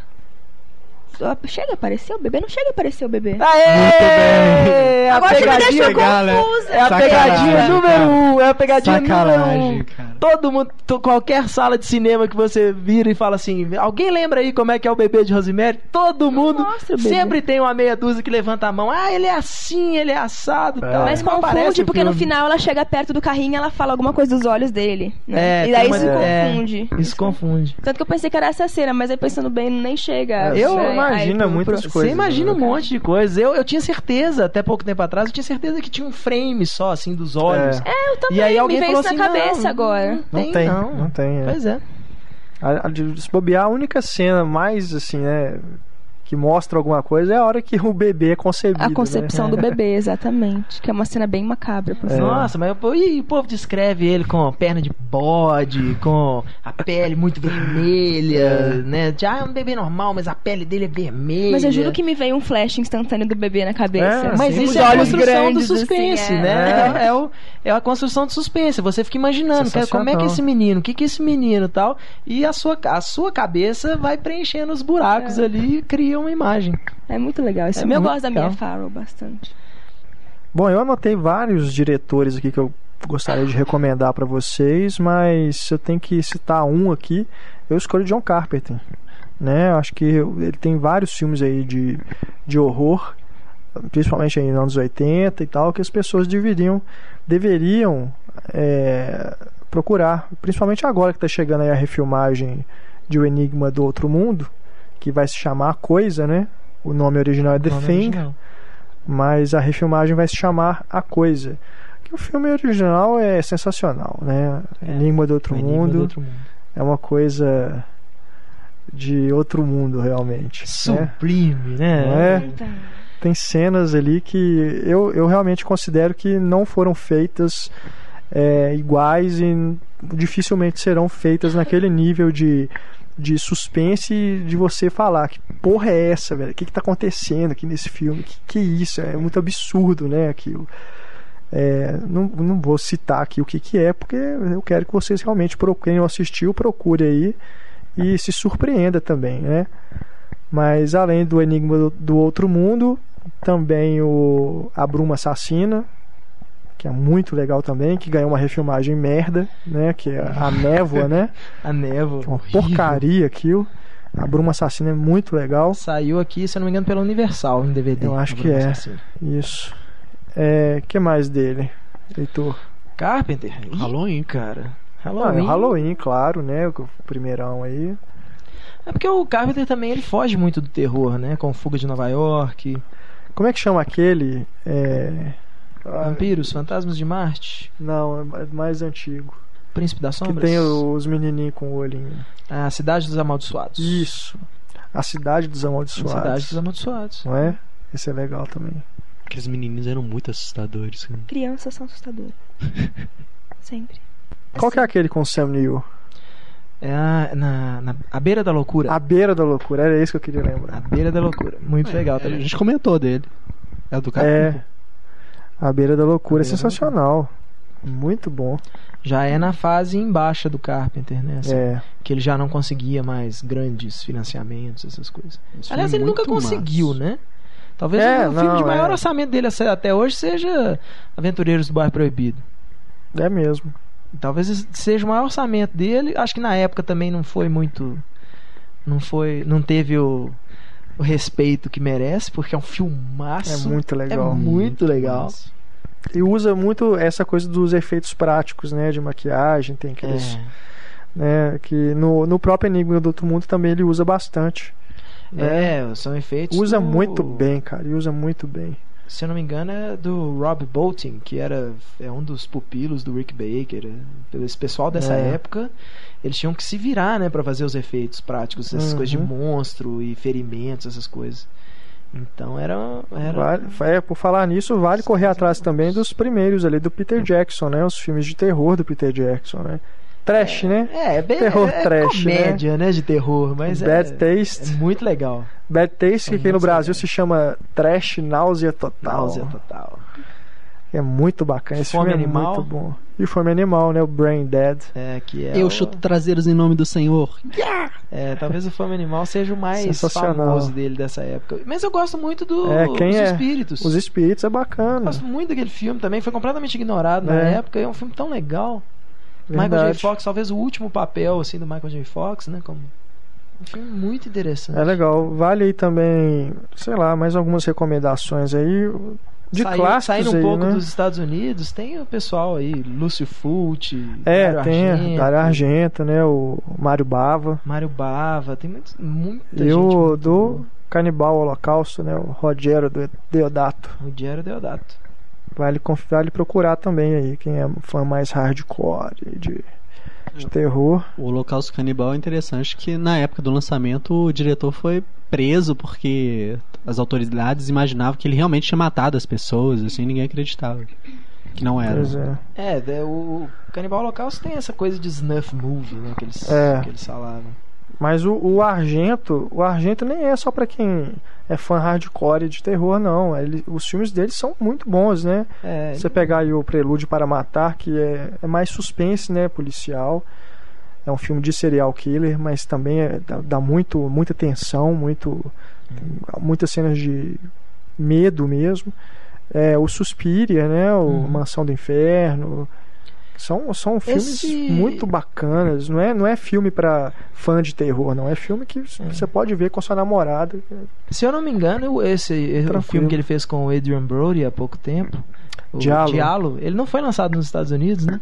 Não foi. Até hoje, não. É o- o- o- tanto, se eu não me engano, o Adrian Brody e os, o- os produtores do filme boicotaram o filme nos Estados Unidos, assim, para não ser lançado por causa de falta de pagamento mesmo, assim, uns Uhum. confusões com o Dario Argento, né? Sei. E o filme acabou não sendo lançado nos Estados Unidos. Então, quem tem o Blu-ray aí do Diallo em casa, que foi lançado aqui no Brasil, guarde com carinho, porque não é um filme muito fácil de achar, Ah, não. E vem aí Na o Europa você Drácula acha, 3D, mas- né? Próximo Drácula do 3D, Argento. é. Drácula 3D. Que a filha O dele tá Argento- participando, né? A gente que Argento. esteve aqui no Brasil, né? No Festival do Rio. Poxa, eu queria estar lá É. pra ver o Argento. Entrevistar o Argento deve ser legal, embora meu italiano seja. não seja nem um italiano, né? É, gente, não assim, a gente for ficar citando filmes aqui, igual né, o, o Robson lá falou, a gente ficar citando só filmes e filmes e filmes, a gente não vai parar nunca, né? Eu anotei muita coisa aqui, tem Carrie, a estranha, do De Palma, Nossa, né? é Se a gente for pegar aí o. Né, Hitchcock então nem se Psicose. fala, né? A psicose. Adaptações o- do Stephen King. adaptações de Stephen King tem aos montes, né? O Clive Barker, né? O Hellraiser. Clive Barker.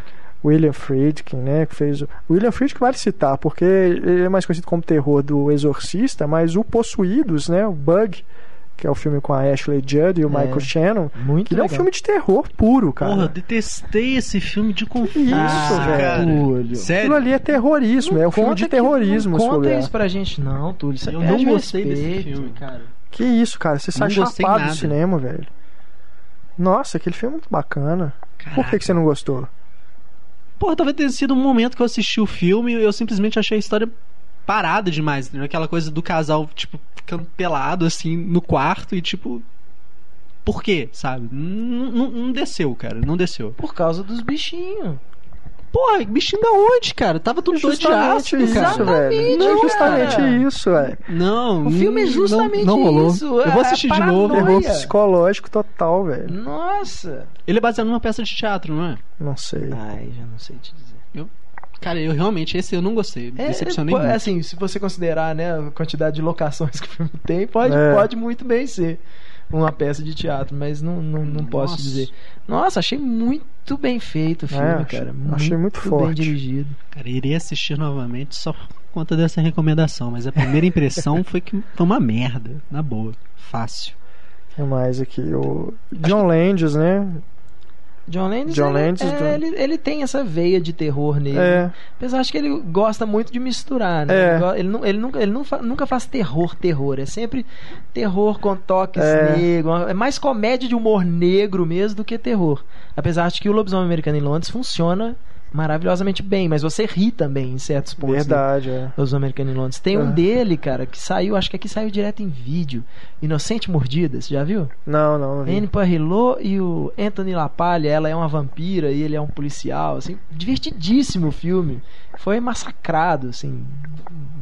Mas o filme é muito legal. Recomendo é, acessarem o site dele, Trailers from, from Hell. From Hell. Trailers from Hell.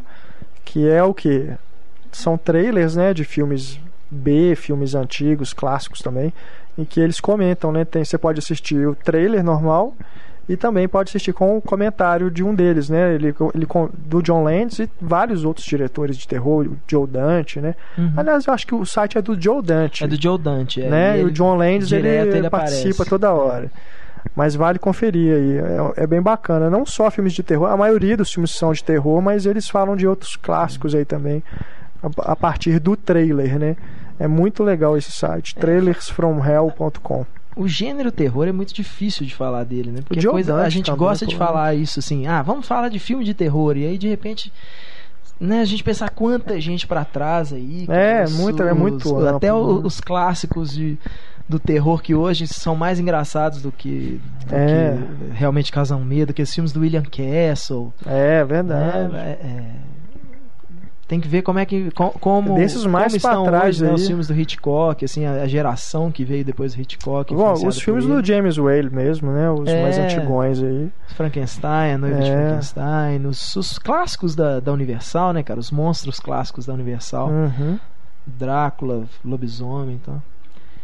Tem um também antigo aí, o do Coppola, né? O Demente 13, né? É, o primeiro filme dele, né? É, Primeiro filme. que eu, todo- eu não sei se tem aqui no Brasil, por- não. Não se acha fácil, Ele- não. Não, não acha fácil não, mas ele foi lançado em DVD aqui no Brasil há, há uns 10 anos, já tem um bom tempo que ele foi lançado por uma distribuidora pequena, numa cópia sofrível, pelo que falam. Mas ele estava sendo lançado em HD nos Estados Unidos agora, então pode Uhum. ser que chegue uma versão melhorzinha dele.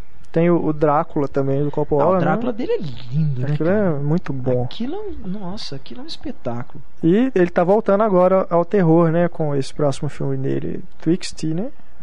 É isso que chama? É, que foi bem vaiado, né, nos, nos festivais aí. É, mas eu não entendi direito como que foi vaiado. Se a, a proposta do filme é bem maluca, né? Que ele, ele vai fazer uma turnê, onde ele vai passar o, o filme, ele monta o filme ao vivo, É, né? Diz que ele até usa um iPad pra montar, colocar as cenas na ordem lá e o, e o cara fazendo a trilha sonora ao mesmo tempo. é, Então é meio, né? Até a gente ver a versão final, não dá pra saber. Né? Cada lugar que ele vai tem uma recepção diferente, eu imagino. Tem, aliás, tem uma parte só do filme que é 3D, né? Acho que só o final e uma parte no meio que são feitas em 3D. Maluquice danada, né? Acho que a gente pode falar também do Tubarão. O Tubarão do Steven Spielberg. Ele tem dois elementos importantes que são muito utilizados hoje.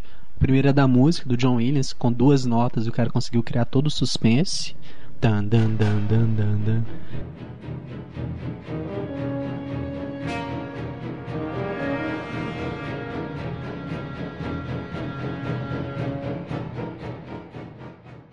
E o, o outro é o lance de aparecer, o- mostrar o monstro apenas no final. O Steven Spielberg fez isso com o Tubarão. Depois, vários outros filmes repetiram a mesma fórmula. A Hora do Pesadelo, por exemplo, o Fred Krueger só aparece no final do filme. Ele aparece assim, em cenas de relance, falando com a voz cavernosa lá, assustando todo mundo, mas você não vê o Fred. Eu acho que é um defeito do remake é justamente mostrar o Fred logo do, do início, que estraga toda a graça do Não, o filme defeito do original. remake é existir, né? É, muito ruim aquilo. O tubarão, você sabe que é um happy accident, né? O, o fato dele só mostrar o tubarão no final. Porque o tubarão não funcionava. Sim. Durante as filmagens, o tubarão estragava o tempo todo. E eles, não- eles tinham que filmar. Então eles foram fazendo as cenas do jeito que dava. E aí, né, até que só no final do filme que eles realmente mostravam o bicho. Mas. Mas virou uma fórmula. O Cloverfield certeza. faz isso também. O monstrão o lá aparece Cloverfield no eu acho final. até bobagem mostrar aquele monstro ridículo Também do acho. Cloverfield. Não, não precisava mostrar, tava muito mais interessante do jeito que tava. O tubarão é parâmetro mesmo, né? Não tem jeito.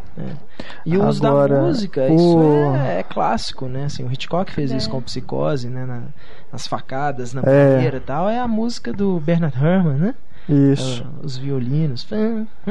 O tubarão chama Bruce, não é? Bruce, é. Tanto é que no Procurando Nemo, o É, tubarão se chama também Bruce em chama Bruce homenagem em ao tubarão. Se eu não me engano, tem um documentário que chama O Tubarão É. Ainda Não Está Funcionando. Sou doido pra ver esse Porque filme, era isso, cara. eles falavam que era o que mais se ouvia no- nos radinhos do, do pessoal da equipe, né? Nos walk-talks, era isso. ah, The shark is not working. É.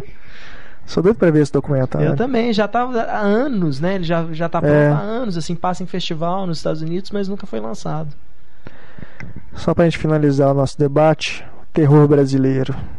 Vixe. Ah, terror Fora Zé do brasileiro Caixão é né, difícil, né? Cilada.com. É, muita calma nessa hora. 2012 e 2013 será terror brasileiro. É. Qual é que é? Muita Campo calma nessa hora 2, se eu continuação, né? fosse você 3 e 4. Cilada.com 2. Nosso Lar 2. Nosso Lar 2. Assalto ao Banco Central 2. Dois. Sério? Assalto ao Banco Sério. Central Sério? 2? Sério. Tudo com seu dinheiro. Brincadeira. Mas é, o- fora o José Mojica Marins, nosso Zé do Caixão, que aliás, né, é muito mais respeitado fora do Brasil do que aqui É, dentro. do que aqui né? dentro, com certeza. Os filmes dele aqui dentro, só quem gosta muito É, de filmes de terror que é um assiste e absurdo. tal, mas passam batido no circuito, né? assim. acho que, Fora se não me ele- engano, o Encarnação do Demônio entrou em uma sala em Belo Horizonte durante uma semana, É. né? Passa muito rápido. Aliás, acho que nem saiu em Blu-ray aqui, nem saiu em outros lugares. Aqui no Brasil, em não. Blu-ray não, ele saiu em DVD. Saiu em DVD, mas em Blu-ray Inclusive, não. a 2001 Vídeo fez uma promoção muito legal. que é, Não sei se até hoje eles têm, mas eles tinham uma cópia autografada, né? Do, do Encarnação do Demônio.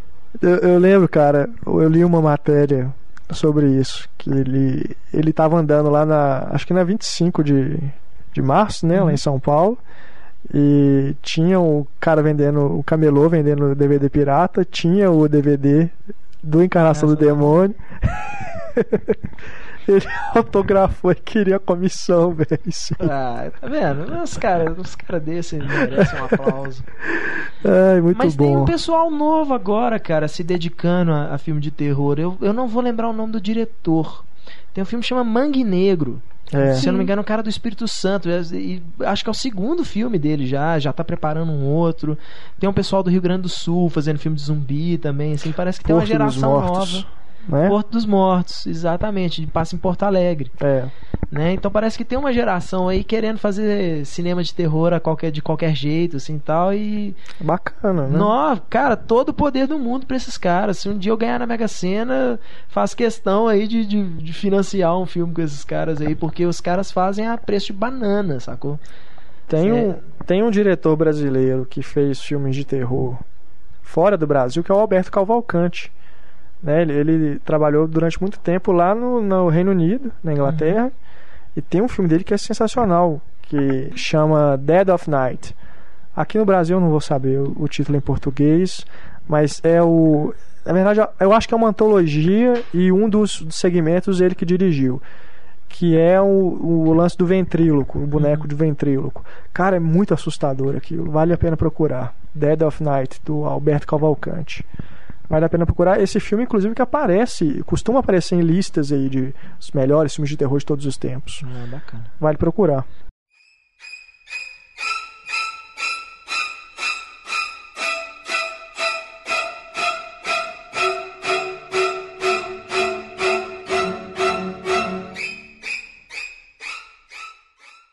Pessoal, estamos chegando ao final do nosso podcast número 9. Vou ler aqui mais alguns e-mails dos leitores.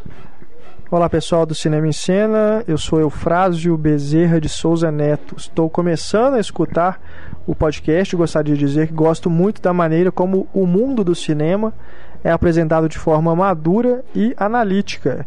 E como minha principal fonte de notícias são os podcasts, este tem sido muito proveitoso para mim. Meus parabéns.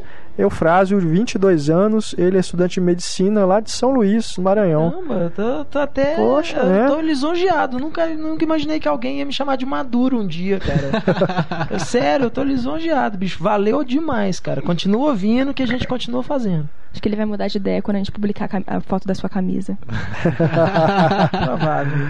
E também recebemos aqui uma mensagem do Rafael Catiara, de Niterói, no Rio de Janeiro, pelo Twitter. Segundo ele aqui, é, Renato, eu concordo com a sua posição sobre roteiro. Cinema é forma. Sobre isso, pode-se citar um convidado bem trapalhão, que praticamente não tinha roteiro e foi sendo construído a partir dos improvisos do Blake Edwards e do Peter Sellers. Estou no meio do podcast 7 agora, isso quando ele mandou uma mensagem, lógico. Sempre fico com a sensação de, porra, é preciso tomar um show com esses caras. Bacana aí, Rafael. Esse filme que ele citou, um convidado bem trapalhão, é aquela comédia, né, do Blake Edwards, Blake Edwards, é. com Peter Sellers que foi feita, acho que eles tinham só uma premissa, né, e foram filmando tipo a partir da primeira cena que eles elaboravam qual que seria a sequência. Foi meio um experimento assim, bem legal. Bom, e a nossa patrulha cinéfila, né? Essa semana bem curtinha, porque nós já estamos aqui estourando o tempo. É, eu vou ler só uma mensagem aqui do. Aliás, não foi nenhuma mensagem que nós recebemos no Cinema em Cena. É um amigo meu, Marcos Tadeu, é ele que trabalha na Rádio Confidência comigo. Ele disse que foi ao BH Shopping aqui em Belo Horizonte, Cinemark BH Shopping, foi assistir A Melancolia. Parece que era a única sessão que ainda estava com o filme em cartaz em Belo Horizonte e o filme não passou. E segundo os funcionários, a cópia estava fora de foco. É a primeira vez que eu escuto essa desculpa. A cópia estar fora de foco é brincadeira, né, Cinemark? Segundo ele, foram os funcionários que disseram isso para ele. Aí ele foi assistir outro filme que foi Elvis e Madonna, que provavelmente também só estava passando lá. Sabemos como funcionam as coisas aqui em Belo Horizonte. E segundo ele, também não, não deu para ele assistir o filme porque estava um problema no projetor. Poxa vida, hein? Cinemark. Que vergonha. Cinemark BH Shopping. Aliás, eu estive lá na Cinemark do BH Shopping essa semana para assistir Além da Estrada, com a produção Uruguai Brasil estava em cartaz na sessão Cinecult, que é aquela sessão que só passam filmes fora de. que não entram né, no circuito normal. E, cara, eu, eu falei assim: eu vou. Quero sentar, eu, eu costumo sentar mais na frente. Mas eu falei assim: eu vou sentar lá atrás hoje, na última fileira. O cinema estava bem vazio e tudo. Cara, eles colocaram uns corrimões no, no meio né, da, da escada você entende, lógico, né? Para as pessoas segurarem tudo, ainda mais quando. Porque lá, lá não tem o problema da meia luz. Lá realmente fica tudo escuro. As luminárias apagam todas. Então, beleza. Só que o último corrimão, ele fica numa altura tal que se você senta na cadeira do meio, ele fica na sua frente, ele tampa a tela. É muito bizarro, é uma, uma, falta de planejamento, não sei, é muito estranho. Nem aquilo. só isso, tem as muretas que tem acima da porta que você entra, tem poltronas atrás das muretas. Imagina é. você vai conseguir enxergar atrás de uma mureta. É mesmo, tem esse problema. Cara, é muito. É, é aquela famosa gambiarra, né? Não foi projetado para ter isso, eles vão né, colocando no jeitinho. jeitinho brasileiro. E fica essa porcaria. É isso então, galera. Então, terminando aqui o podcast 9. Esse foi especial de filmes de terror. Obrigado, Túlio, pela participação. Muito obrigado, Renato. Larissa. Obrigada, Renato. Heitor. Oh, muito obrigado. Obrigado, Renato, pela participação. É, ficamos aqui então, nossos canais aí de comunicação, cinema, arroba nosso e-mail, também tem o nosso perfil no Twitter, arroba Cinema em Cena, e a nossa página no Facebook, facebook.com.br Cinema em. Eu sou o Renato Silveira, ficamos por aqui com esta edição do podcast. Na próxima quinta-feira, toda quinta-feira, lembre-se bem, guarde esse dia da semana, marque no seu calendário, todas as quintas-feiras é dia de podcast Cinema em Cena. Um grande abraço, tchau.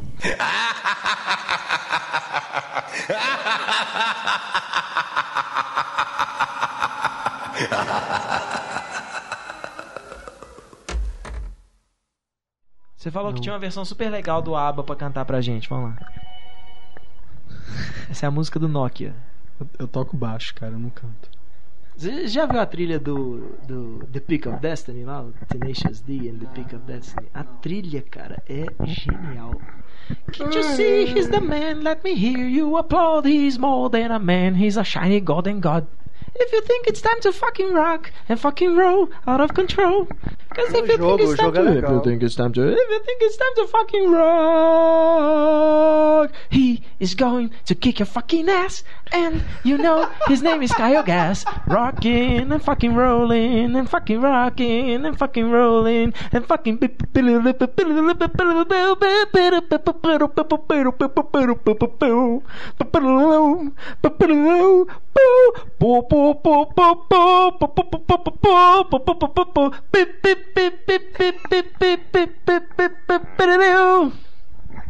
Ele fez de propósito, velho.